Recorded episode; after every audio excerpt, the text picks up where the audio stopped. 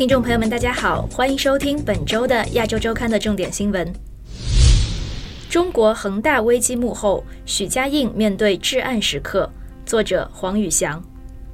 中国规模最大的恒大房地产集团面临资不抵债风暴，债权人维权事件席卷全国。最大股东许家印声称，现在是至暗时刻，陷入债务违规风险。许家印在2008年成为了新世界集团前主任郑裕彤牵头的大佬二会的成员，几乎每周都陪童叔玩扑克牌。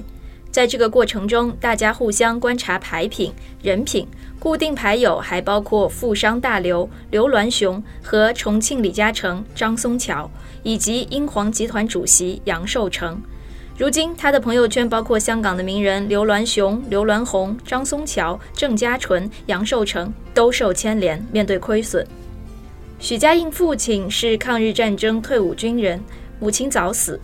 许家印少年时曾在农村掏粪，他从白手起家到成为房地产大亨，又到面临至暗时刻，成也高杠杆，败也高杠杆。北京当局抢救他旗下的盛京银行，由沈阳国企收购。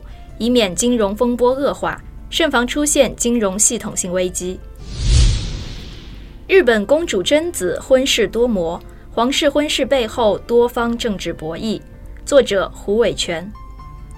日本文人亲王长女贞子的婚事再次引起风波，多方抨击贞子对象小室圭的家庭问题与个人德行。这看似对贞子幸福的担忧。背后是日本保守派的男性至上主义与日本皇家后继无人的潜在问题。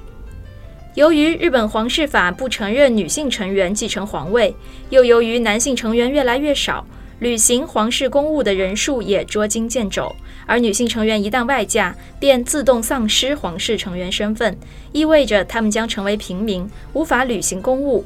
到悠人继位时，很可能成为没有几个皇室成员陪伴左右的孤家寡人，皇室的声望和安定都面临重大危机。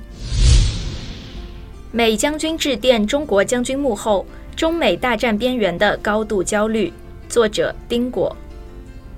美国水门案老记者伍德沃德新书危急，揭开了特朗普在2020年投票前夕及选后的国会暴乱。都曾被怀疑攻击中国来拉高自己的支持度。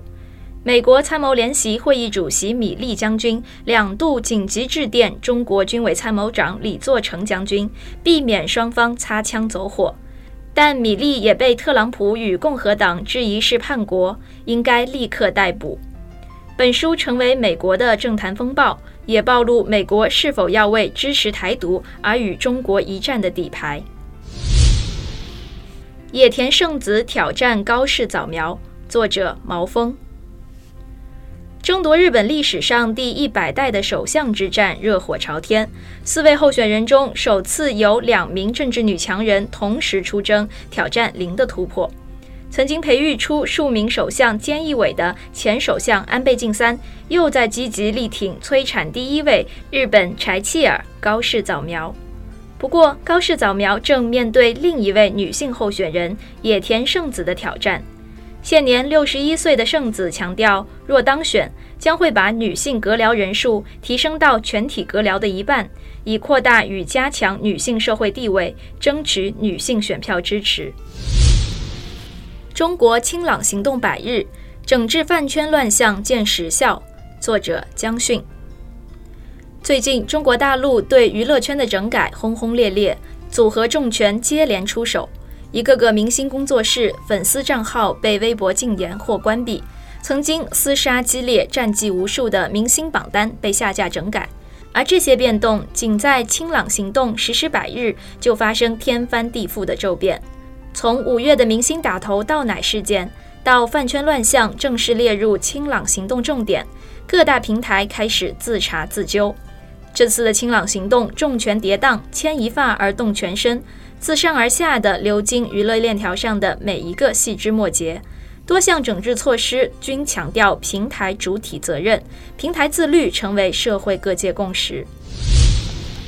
苏联解体与布哈林悲歌，作者张海玲。今年是前苏联宣告自行解散的纪念年。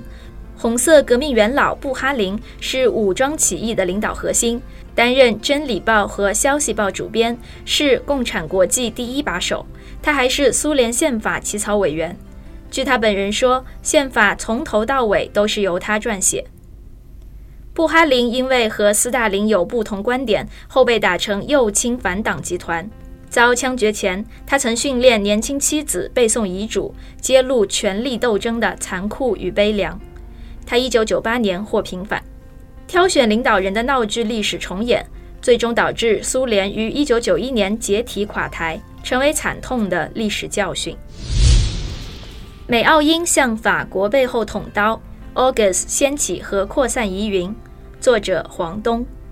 美国、澳洲、英国成立 August 联盟。帮助澳洲生产核动力攻击型潜艇，撕毁与法国的协定。法国召回美国、澳洲大使抗议。国际原子能组织关注这是否违反核不扩散条约，间接令陷入僵局的朝核伊核死结面临双重标准考验。连锁反应，牵一发而动全身。好了，感谢您收听本周亚洲周刊的音频节目，我们下周再见。